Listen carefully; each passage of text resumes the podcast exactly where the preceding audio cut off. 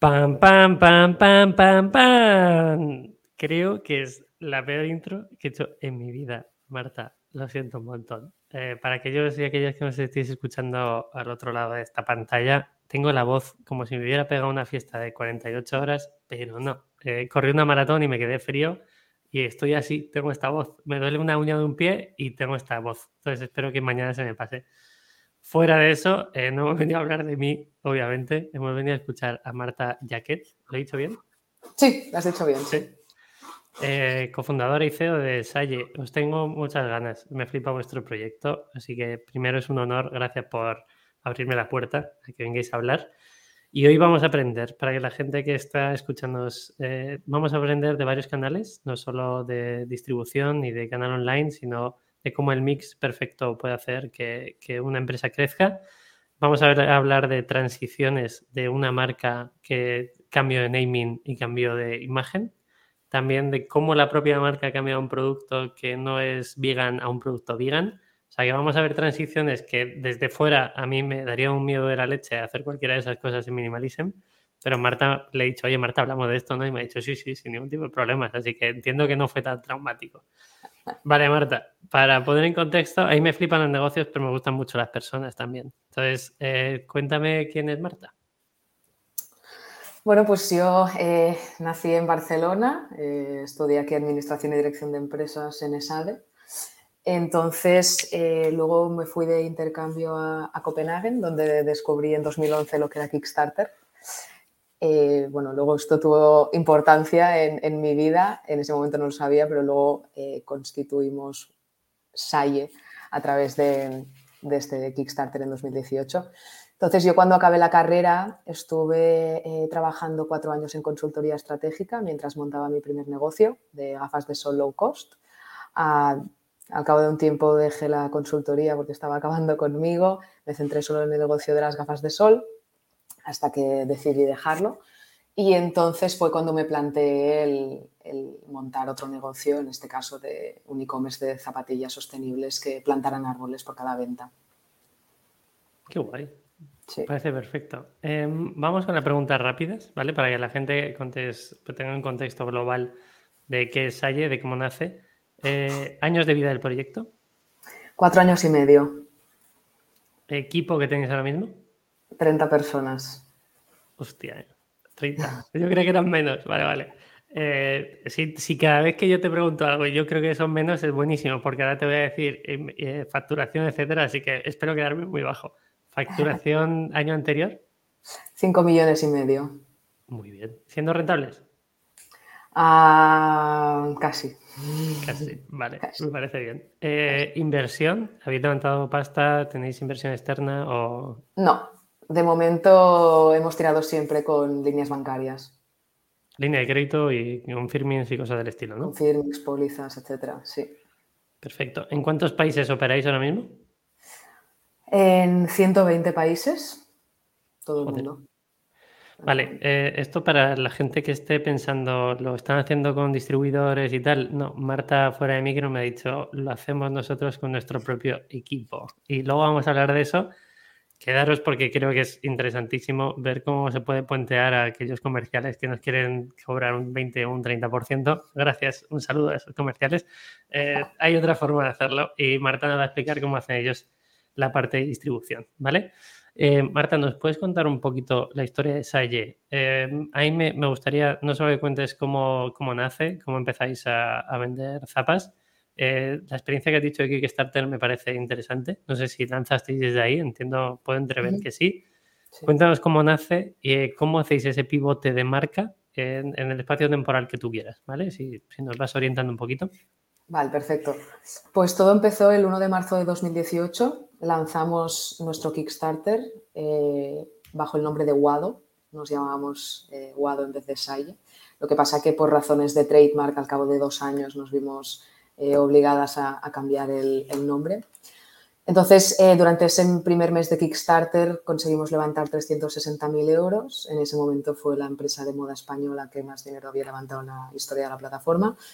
Con este dinero conseguimos producir las primeras 5.000 zapatillas y arrancó el proyecto.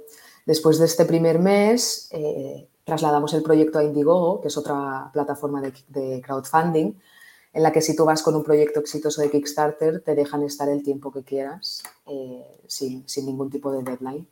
Y en Indiegogo estuvimos vendiendo alrededor de un año y medio. era nuestro e-commerce, porque no teníamos e-commerce.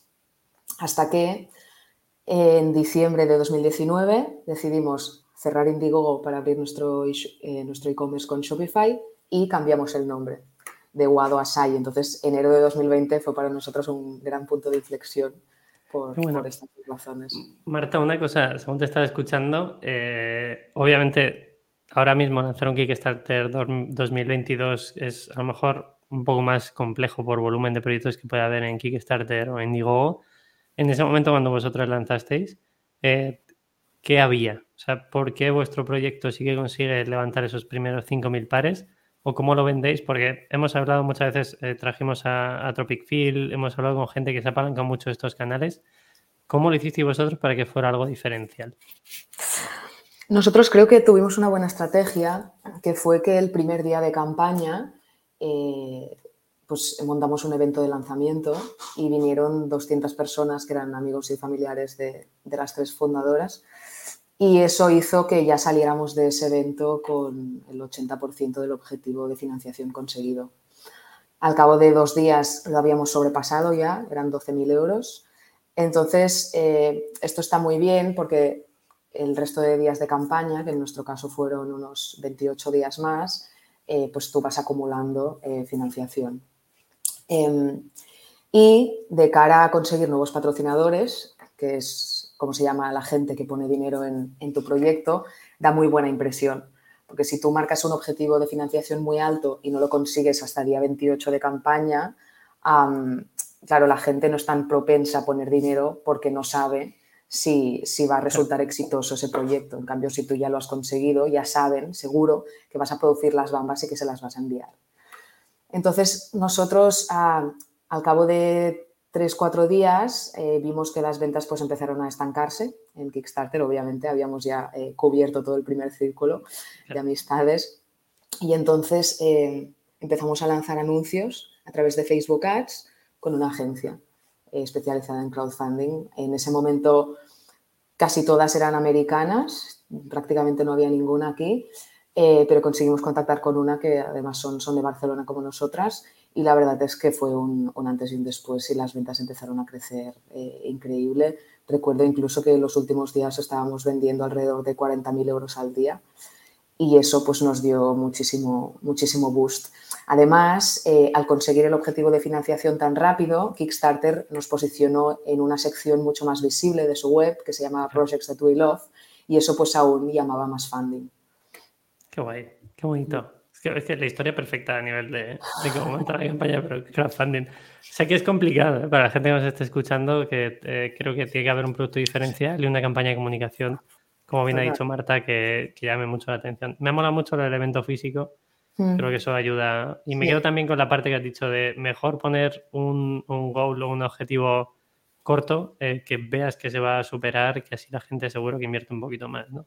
Total. Entonces, yo creo que nuestro proyecto funcionó, aparte de por esta estrategia que te he contado, porque estábamos ofreciendo un producto que era cool, o sea, que atraía mucho a, los backers por, la estética, pero que además daba ese punto de, sostenibilidad. ¿no? Y en 2017-2018, cuando planteamos todo esto, la moda sostenible que existía en ese momento era o muy fea o muy cara, ¿no? porque estaba como muy targetizada a un nicho. Eh, pues como más de ecologistas eh, empedernidos, por decirlo así, que no valoraban lo que es la estética. Entonces, nosotras lo que hicimos fue un poco como eh, democratizar lo que es el, calzado sostenible para llegar a todo ese público que sí que valora que el proyecto sea, sea cool y estético y que además eh, tiene potencial para ser pues, eh, concienzudo con el medio ambiente, por decirlo así, ¿no? que no se irán a plantar árboles ellos mismos, pero que si una empresa como nosotros pues, lo hace por ellos, pues es un plus que tienen. Qué bueno. Em, Marta, una vez que eh, quitáis los canales de tráfico, que es un Indiegogo o, un, eh, la otra plataforma de crowdfunding, Kickstarter, ¿cómo, ¿Cómo deriváis eso a un Shopify? Eh, ¿Y cómo empieza todo? Porque ahí ya tenéis que buscar canales propios, tenéis que buscar eh, comunicar, ya sea a través de Publis, Instagram, Facebook. Eh, ¿Es lo mismo empezar una marca desde cero? Porque entiendo que datos de Kickstarter y Indiegogo no tenéis. O sea, no tenéis ni mail de cliente ni nada por el estilo. Empezáis de cero, otra vez. A ver, mails de clientes sí que los teníamos, tanto de Kickstarter como de Indiegogo, porque piensa que en el momento en que un patrocinador hace su aportación, Tú luego le tienes que enviar un email preguntándole por la dirección de shipping, el color y la talla de la zapatilla. Entonces, todo esto lo teníamos en nuestra base de datos. Los emails estos masivos los enviábamos a través de otra plataforma que tuvimos que contratar, pero sí que teníamos esa base de clientes. Nosotros aprovechamos para hacer la transición de, de Indiegogo a Shopify en noviembre de 2019, haciéndolo coincidir con, con Black Friday eh, pensamos que así pues eh, Shopify pues ganaría un boost. Buena fecha, Marta, buena de buenas fecha, a primeras. claro, todo esto se tiene que tener muy pensado. no, si lo digo, ahí, me estaba causando estrés directamente. Según estaba diciendo, venga, pico de ventas, da igual. Eh, metemos un Shopify aquí que se caiga esto si hace falta, no pasa nada. No, y aparte también intentamos hacer una transición bastante smooth porque seguimos colaborando con la misma agencia que nos llevaba los Facebook Ads en Indiegogo, pues ahora nos los llevaba en, Shopify. O sea que intentamos cambiar lo mínimo posible. Sí que es verdad que tuvimos que cambiar el nombre justamente en ese momento. Entonces, el tipo de campaña que hicimos para comunicar este cambio de nombre fue una campaña muy transparente en la que básicamente decíamos que habíamos tenido un problema de trademark con una marca alemana que tenía un nombre que se parecía mucho a Guado, que también hacía calzado que no sabíamos que existía, pero que lamentablemente pues, eh, se habían registrado antes eh, como marca en la Unión Europea. Explicamos que el producto era el mismo, que los valores eran los mismos, que el equipo era el mismo, que simplemente estábamos cambiando el nombre.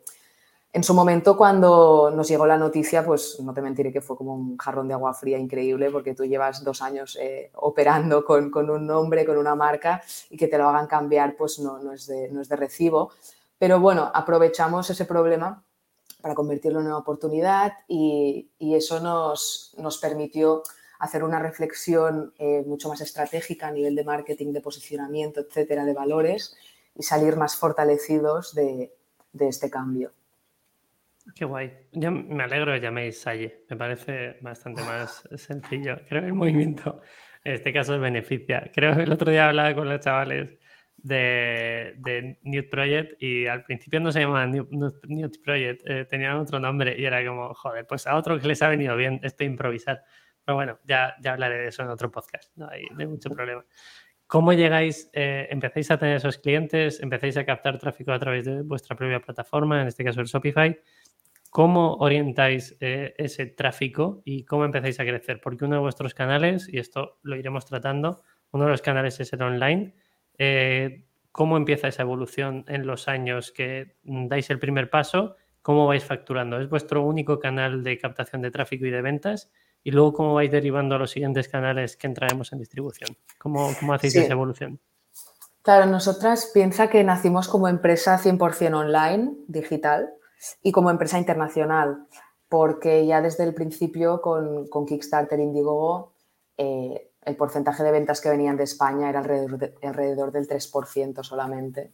Entonces ya nacimos como empresa pues, que habla inglés a, todos sus consumidores. entonces, los dos primeros años vendíamos el 100% en, a través de e-commerce, pero eh, poco a poco fuimos ah, pues, creando un equipo de ventas de wholesale dentro de la empresa porque vimos que había mucho interés de parte de los retailers, es decir, de manera reactiva íbamos como recibiendo un montón de, peticiones de, tiendas y dijimos, vale, pues vamos a pasar pues, este método más reactivo a algo más proactivo y entonces empezamos a crear el equipo, primero era una persona y ahora son dos.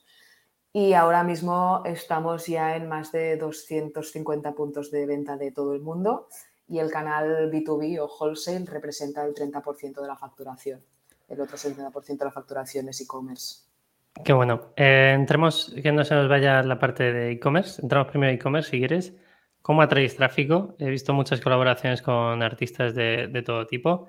eh, que si nos puedes entrar un poco más a detalles, ¿qué cosas solemos preguntar? Por si acaso eh, quieres capear alguna o puedes utilizar el comodín que damos al principio. Solemos preguntar número de porcentaje de conversión, si, si, lo tenéis más o menos estimado. Sé que con Shopify no es que lo tengáis estimado, sino que lo sabéis perfectamente. y también costes de captación, si habéis visto mucha evolución en los años desde que empezasteis a vuestra propia plataforma a lo que está pasando ahora. Y luego entramos en la parte de, de B2B, si quieres. Vale nosotros básicamente atraemos el tráfico a través de Google Ads y Facebook Ads. Trabajamos con tres agencias, una de Google y dos de, Facebook. sí que es verdad que el coste de adquisición de cliente ha ido aumentando muchísimo, te diría, de forma exponencial. Cuando al principio estábamos con Kickstarter, Indiegogo, el coste de captación era mucho más bajo, también porque ofrecíamos las zapatillas mucho más baratas, con un descuento, porque en este tipo de plataformas tienes que ofrecer eh, el producto con, descuento. Y sí que es verdad que ha ido aumentando. Actualmente eh, nosotros nos fijamos en el ROAS, en el ROAS directo de plataforma, que es la rentabilidad que, te da. Es decir, tú cada euro que inviertes en, un anuncio de Facebook, cuántos euros genera. Em, entonces nosotros eh, tomamos una métrica de, de ROAS 2, todo lo que esté por encima está bien, si está por debajo no nos sale rentable, entonces lo que hacemos es bajar la inversión para que aumente el ROAS. Actualmente el coste de paid representa alrededor del 25% de, los costes. Y, bueno, sí que es verdad que nos, ha afectado todo el tema de, eh, de las cookies, privacidad, etcétera. Pero bueno, nosotros lo que estamos intentando hacer ahora es intentar aumentar el porcentaje de ventas orgánicas, que ahora mismo está alrededor del 30%, es decir, un 70% de las ventas de e-commerce vienen a través de paid. queremos aumentar las ventas orgánicas porque evidentemente pues, son mucho más rentables y ahora mismo en Salle eh, tenemos un objetivo que es el de, el de ser rentables y, poco más, te diría. y, ampliar el canal B2B también, exacto. Estamos intentando ampliar el canal B2B. El problema o el gran bloqueo que tiene el canal B2B, en nuestro caso, es el stock, ¿vale? claro, nosotros vendemos un producto, este producto se tiene que comprar, eh, se tiene que vender. es un producto que es muy complicado porque es una zapatilla, tiene 11 tallas, estas tallas tienen una conversión de Europa, US y UK. El ratio de evoluciones de este tipo de producto es elevado, está alrededor del 10-11%. Em, entonces, eh, bueno, jugamos en, una liga bastante, bastante complicada. Bueno, pero no esté jugando mal tampoco. ¿Qué porcentaje, ¿Qué porcentaje de repetición tenéis? O sea, ¿cada cuánto os compra un cliente una zapatilla? ¿Tenéis ese, esos datos controlados? tenemos un, porcentaje de repetición alrededor del 14-15% ahora mismo. Eh, ha ido aumentando porque hemos lanzado colecciones nuevas que, eran diferentes al modelo icónico, que es el modelo 89, que básicamente es el que sostiene la empresa. Este último año nos hemos dedicado a eh, ampliar el, catálogo de colecciones que, teníamos, porque hasta, ese momento teníamos solamente el modelo 89 en multitud de variantes, materiales, colores. Hemos querido probar qué tal funcionaban las nuevas colecciones. y bueno, nos, ha dado como un, learning muy importante, que es que básicamente el cliente eh, necesita sustituir una primera compra del M89 por un producto que sea sustituible, es decir, que se le parezca mucho. Lo que hemos visto con las nuevas colecciones es que al no parecerse nada, el cliente, si no tiene SAIE, va si no tiene ninguna SAIE, va a comprar el modelo 89.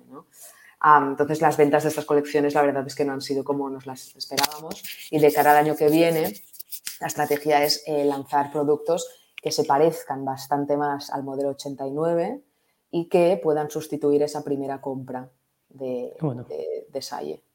Claro, para captar la primera y a partir de ahí, oye, si hay una repetición, que sea un producto que sea similar o sustitutivo, pero dentro de la marca. Qué guay. Eh, oye, Marta, no quiero dejar escapar, ahora entramos en la parte de B2B y de distribución. Eh, habéis hecho un movimiento que a mí me pareció muy curioso de, oye, nacemos siendo sostenibles en la forma de fabricar, aún así no tenemos un producto que es eh, vegan, o sea, que no es todo vegano, ¿cómo transicionáis ahora, 2022, finales de 2022, todo vuestro catálogo es vegano? Sí. ¿Por qué hacéis ese movimiento y cómo lo hacéis? ¿Todo el mundo, todos los clientes lo entienden o hay clientes que les da exactamente lo mismo? Es una pregunta muy interesante.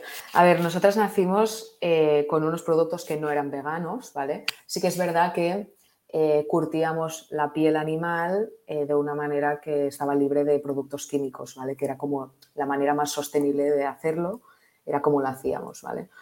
La suela era reciclada, la, suela de, o sea, el piso era reciclado, la plantilla también era reciclada, el algodón siempre era orgánico, pero toda la parte del upper eh, no era vegana.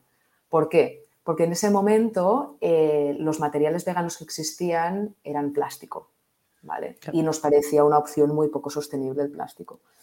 Entonces, hasta que no han pasado un par de años y hemos conseguido desarrollar una polipiel que no contenga plástico y, que está hecha con, con, desechos de maíz y de arroz, que al final es bio-based, no hemos querido hacer esta transición. Lo conseguimos eh, vimos, lanzamos las primeras colecciones con, estos materiales veganos, vimos que tenían una acogida muy buena, las ventas así lo indicaron y por fin en Black Friday del año pasado, de 2021, decidimos hacer la transición a full vegan. Entonces, todos los productos que teníamos de piel los replicamos en, en versión vegana bio-based. Y esto aprovechamos también siempre aprovechamos Black Friday del año pasado porque, bueno, queríamos, eh, por un lado, queríamos agotar el stock de estas zapatillas de piel que aún teníamos y de hecho que aún no nos habían llegado porque los camiones de las zapatillas de piel nos llegaban en diciembre y en enero, con lo cual en Black Friday, que era noviembre, tuvimos que vender todo este stock eh, con pre-orders. Em, para que tengas una idea, en Black Friday del año pasado vendimos 8.300 zapatillas de las cuales el, 70% eran en pre-order. Eh, y la explicación que dábamos a, los consumidores era pues la que te estoy contando. En su momento no éramos capaces de producir una polipiel que no contuviera plástico, ahora ya sí, entonces ahora estamos haciendo la transición.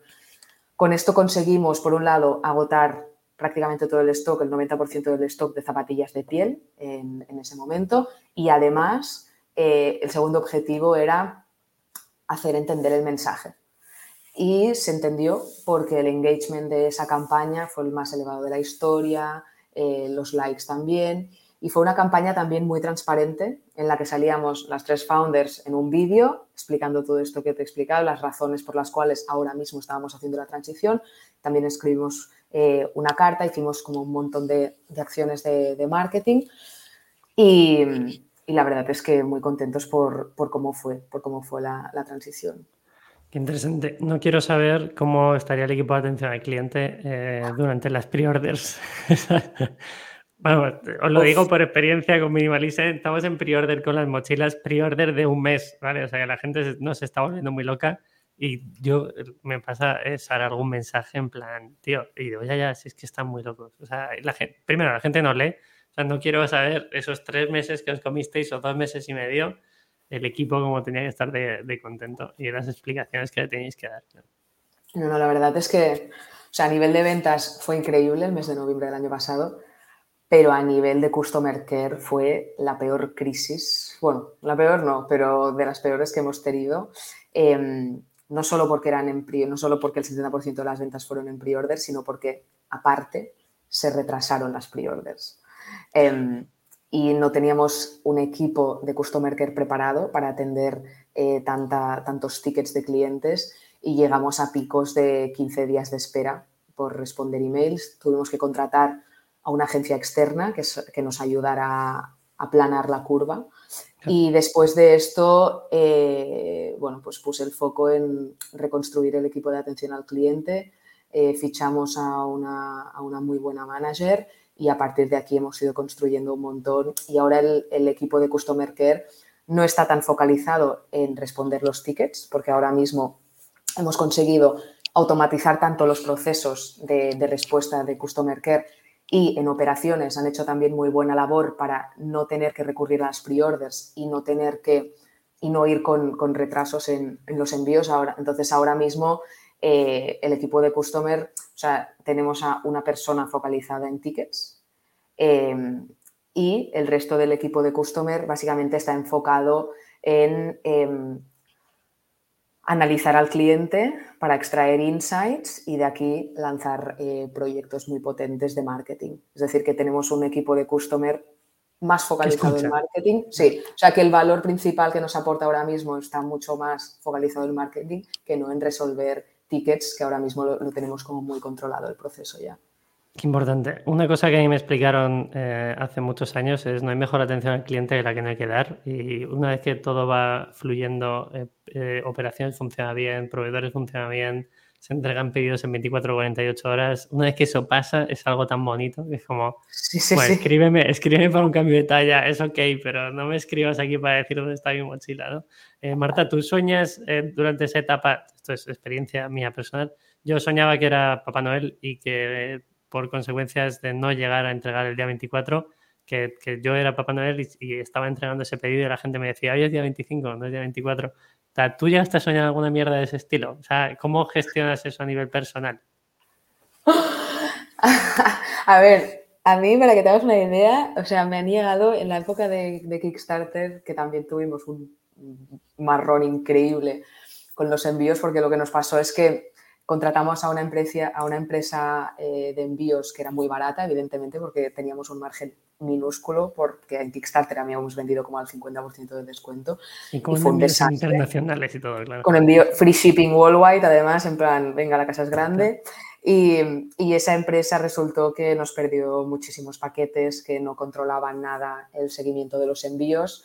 Y, y ese momento fue la peor crisis de, de, Customer Care que hemos tenido, porque en ese momento además éramos las tres socias y alguna persona más, entonces estábamos todas ahí eh, respondiendo tickets. Y en ese momento, a mí personalmente me llegaron a escribir clientes por Instagram diciéndome que, em, oye, ¿cómo puede ser que, que, yo no haya recibido mi zapatilla y tú estés de vacaciones? Claro. Imagínate. ahí, me pasa, ahí me pasa con YouTube. En plan, yo subo vídeos a YouTube cada, cada semana, subo un vídeo y, la peña responde cosas muy raras. En plan, Pepe, eh, ¿qué haces en Lisboa si deberías estar trabajando que llega Black Friday? Y digo, pues en Minimalism no hacemos Black Friday, no os preocupéis. Es como, no sé, la gente pasa en este tipo de cosas y me encanta que lo cuentes porque eso no lo ve el mundo. O sea, todo el mundo ve un pedido y una entrega y una zapatilla. Me parece muy interesante que, que, o sea, me parece bien que te pase también.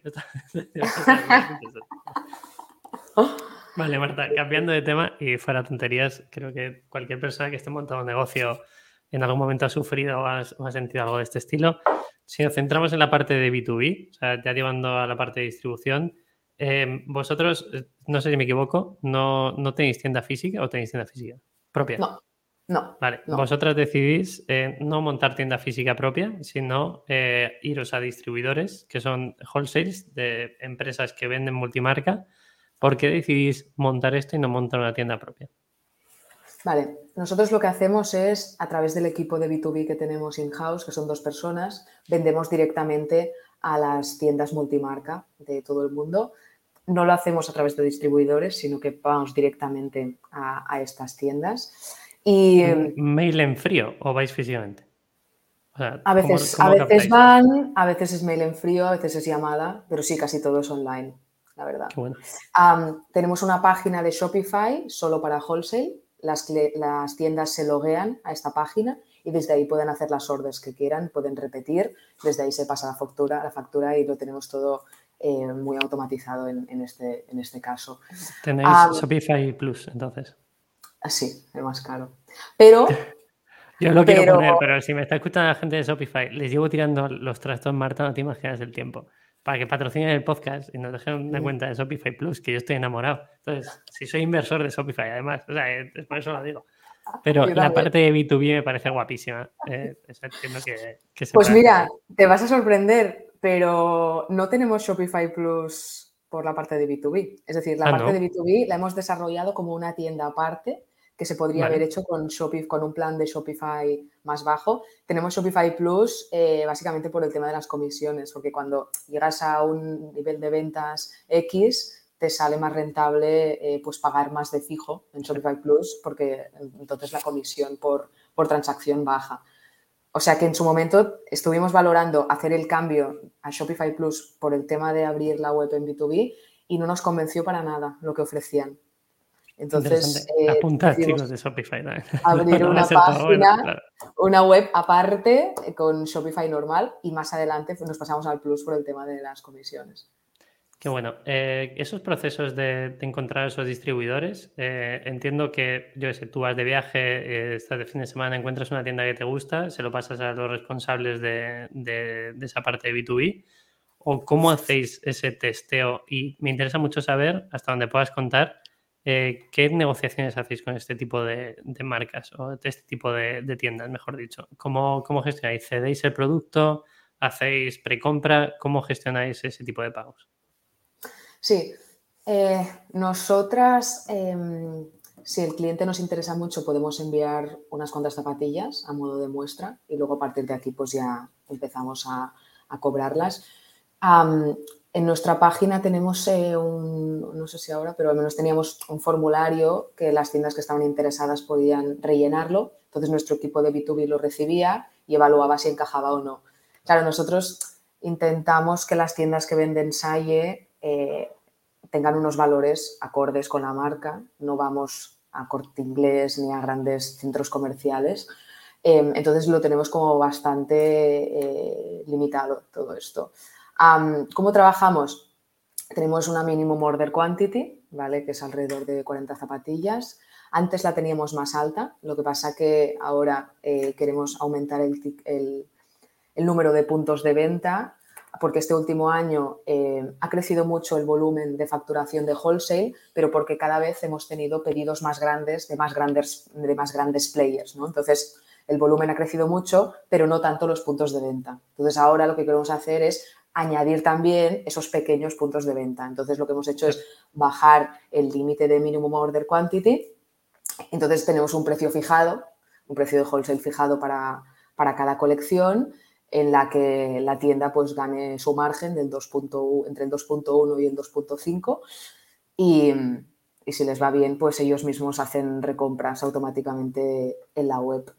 Entonces, eh, sí, Si os, planteáis llevarlo, sabiendo que esto está funcionando, ¿os planteáis montar tienda propia? Porque te, pongo un poco más de contexto, eh, cuando entrevistamos a gente como Lu Banana, eh, que les hemos traído varias veces, es su cabeza es mínimo quiero 12 tiendas. O hemos traído a, a Sira, a Sira Coffee, a Yasir, que tengo relación personal con él, y, y, diciendo, no, si puedo montar 100 cafeterías, montaré 100 cafeterías. Y es como, vale, son modelos diferentes. Quizá Blue Banana puede ser un, modelo parecido a Salle y ojalá algún día minimalicen, pero ¿cómo, ¿por qué habéis decidido tirar más por tienda multimarca y, y no meter vosotras vuestra propia tienda?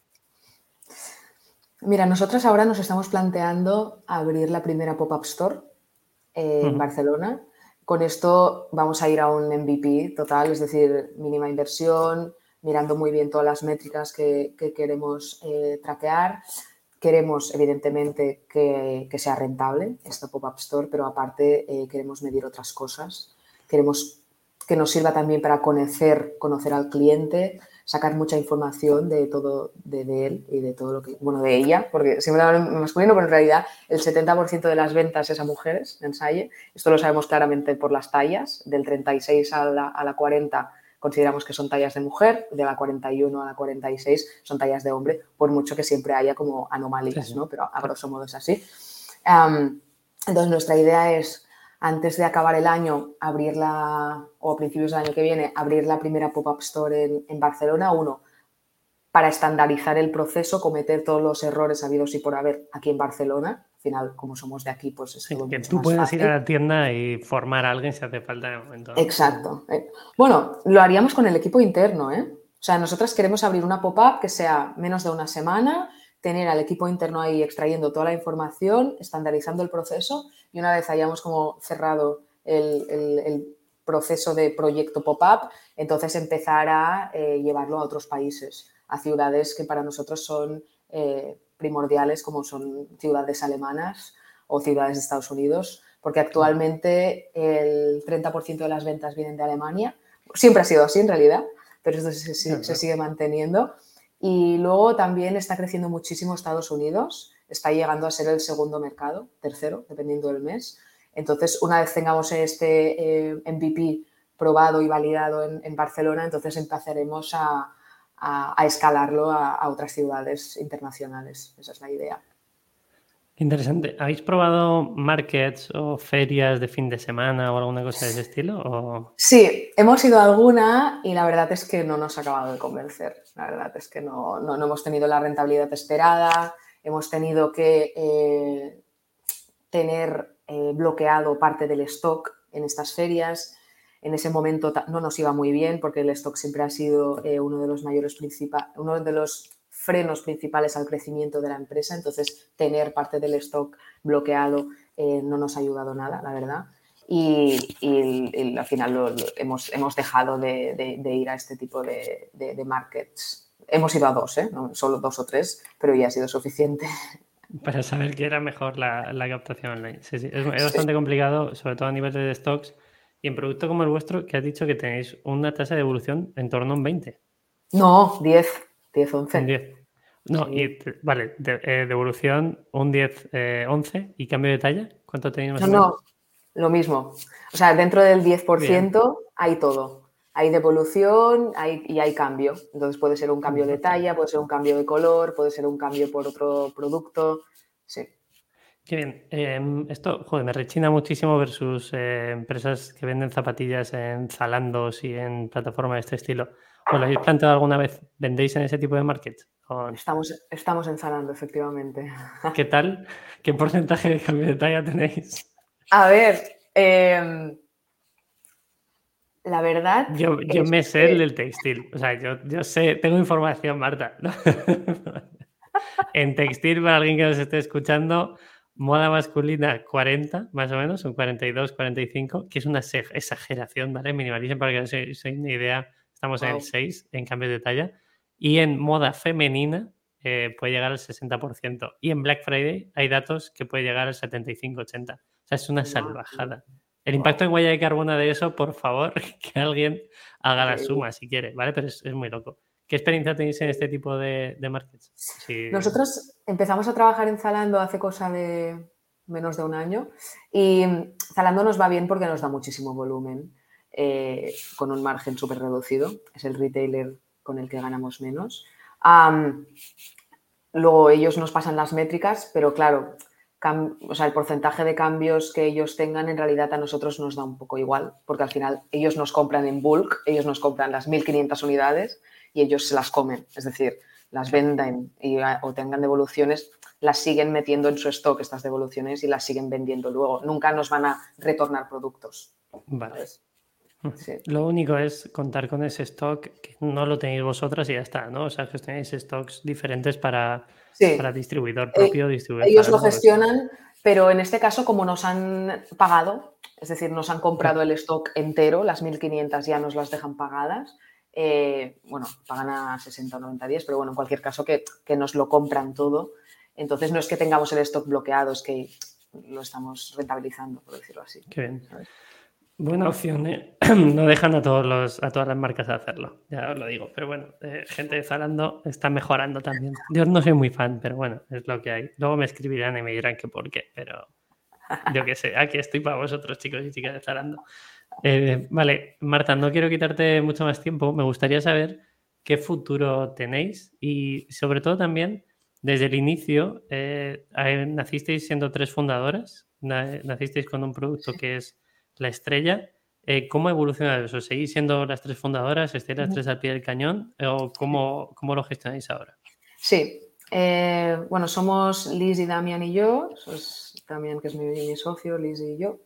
Em, entonces, bueno, el equipo ha ido creciendo muchísimo. Ahora somos 30 personas. Em, yo al principio llevaba todo lo que eran los departamentos de marketing performance, B2C, B2B, postventa. Um, llevaba la parte de marketing creativa y Damian lleva la parte de producto, operaciones y, recursos humanos. claro, yo al final soy la CEO, la directora general, y claro, mi rol pues ha ido pues evolucionando ¿no? hacia una parte más, más estratégica. Nos hemos ido cubriendo, hemos ido eh, fichando a managers para cubrir esta línea intermedia. Managers que o los hemos fichado ya como managers o que han ido evolucionando desde, desde team members. Entonces, al final, eh, mi rol a día de hoy es eh, más de, bueno, de recibir los reportings, hacer llamadas o sea, mi día a día básicamente son llamadas, llamadas, llamadas. Puedo tener alrededor de... Entre 8, para ver cómo está todo el mundo. Entre, 8 y 10 llamadas, dependiendo del día, a veces menos, por suerte, eh, donde los managers pues eh, me van reportando y sobre esto pues eh, vamos decidiendo sobre estrategias importantes del, del negocio. La verdad es que me encanta mi trabajo em, y, sí, me encanta mucho, o sea, me gusta muchísimo todo lo que es la, parte estratégica y, liderar equipos, sobre todo cuando tienes a managers tan buenos, eh, da mucho gusto, la verdad. Mucho gusto. Qué guay. ¿Y qué futuro ves en Salle? ¿Qué cosas tenéis en mente que nos puedas contar? No, no te voy a pedir que me digas cuál va a ser la campaña que vais a hacer en Black Friday en Navidad o, qué vais a hacer. Eh, ve más allá. O sea, ¿cómo veríais Salle? ¿Meteríais eh, no sé, tenéis, he visto alguna prenda de textil. ¿Tenéis pensado crecer en otro tipo de producto? ¿Un producto que sea eh, para vuestro público que ya tenéis? ¿Qué, futuro ves en Saye de aquí a dos, tres años? Vale. tenemos una línea de clothing nosotros. Em, la lanzamos en su momento para, para probar, para probar si éramos una marca de moda sostenible o éramos una marca de calzado sostenible con algunos extras, ¿no? De accesorios, líneas de ropa y tal. Eh, el ejercicio, el experimento fue muy claro. Eh, somos una marca de zapatillas sostenibles, o sea, vegan y bio-based, que tiene líneas de clothing que pueden eh, complementar las ventas de, de, las zapatillas. Y lo mismo con los accesorios. Entonces, la marca tirará hacia aquí. no tenemos pensado ampliar el catálogo de productos a otros que no sean zapatillas o que no sean productos que, pues eso, que, se pueda añadir al carrito como un extra de, estas zapatillas.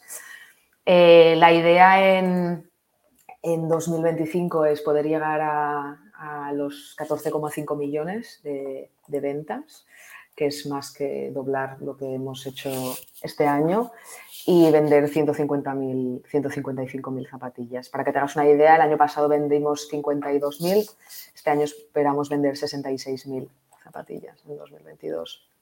No está nada mal, ¿eh? es un montón de zapatillas. ¿Qué sientes cuando ves a alguien con tu zapatilla por la calle?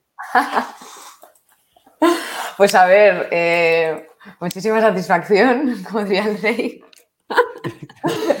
no, no vayas a pedir disculpas, ¿eh? eso ya no vale, eso ya no voy a decir. ¿eh?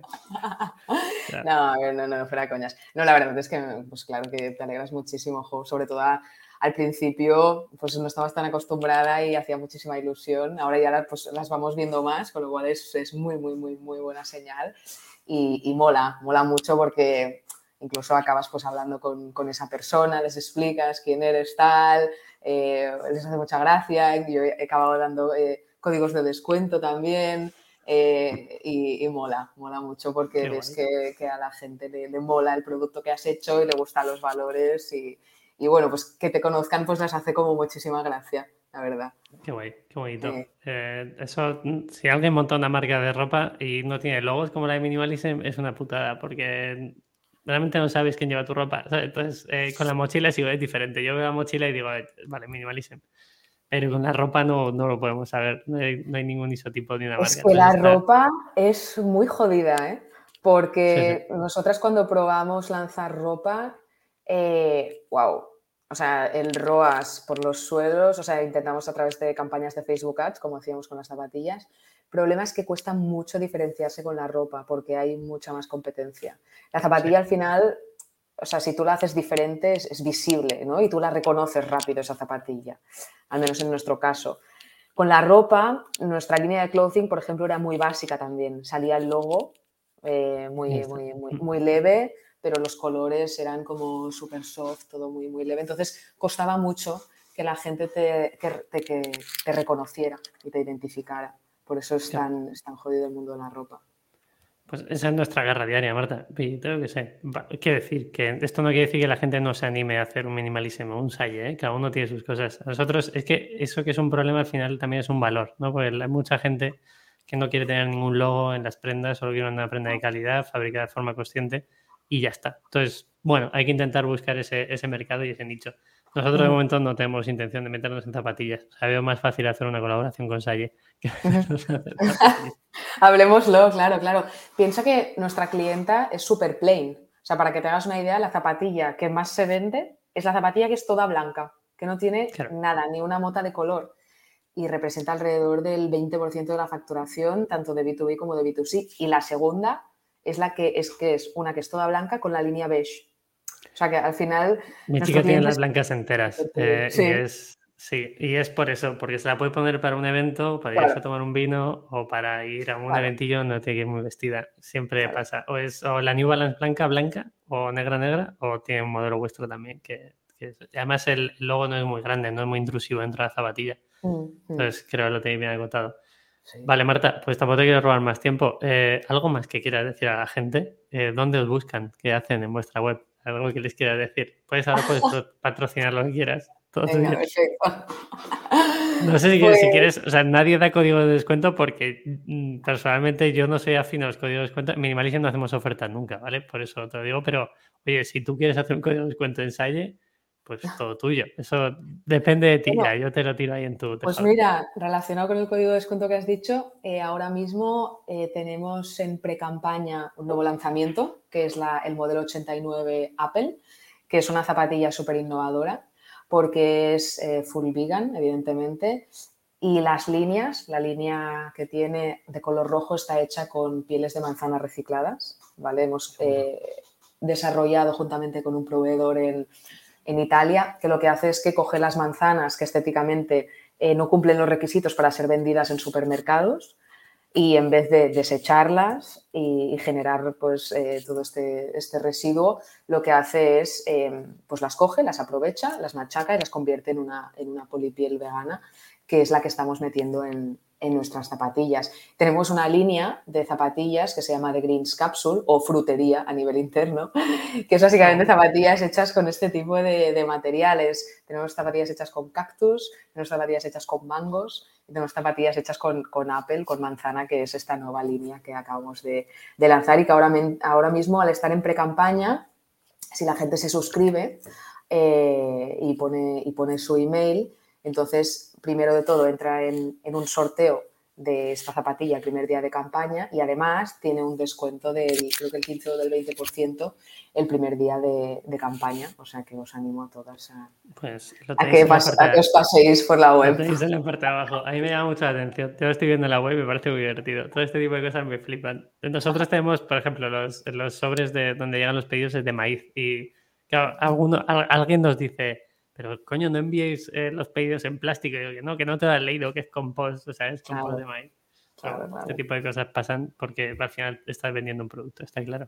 Vale, Marta, pues por mi parte nada más. Mil gracias por explicarnos qué hay detrás de Salle, sobre todo quién está detrás de Salle también, cómo lo hacéis, eh, cómo orientáis no solo esos canales de venta que sean online, sino también toda la parte de distribución, que creo que ha ayudado mucho a la gente que nos va a estar que se puede estar pensando porque no solo hay que tirar de distribuidores, a lo mejor es hacerlo más fácil eh, a través del equipo interno.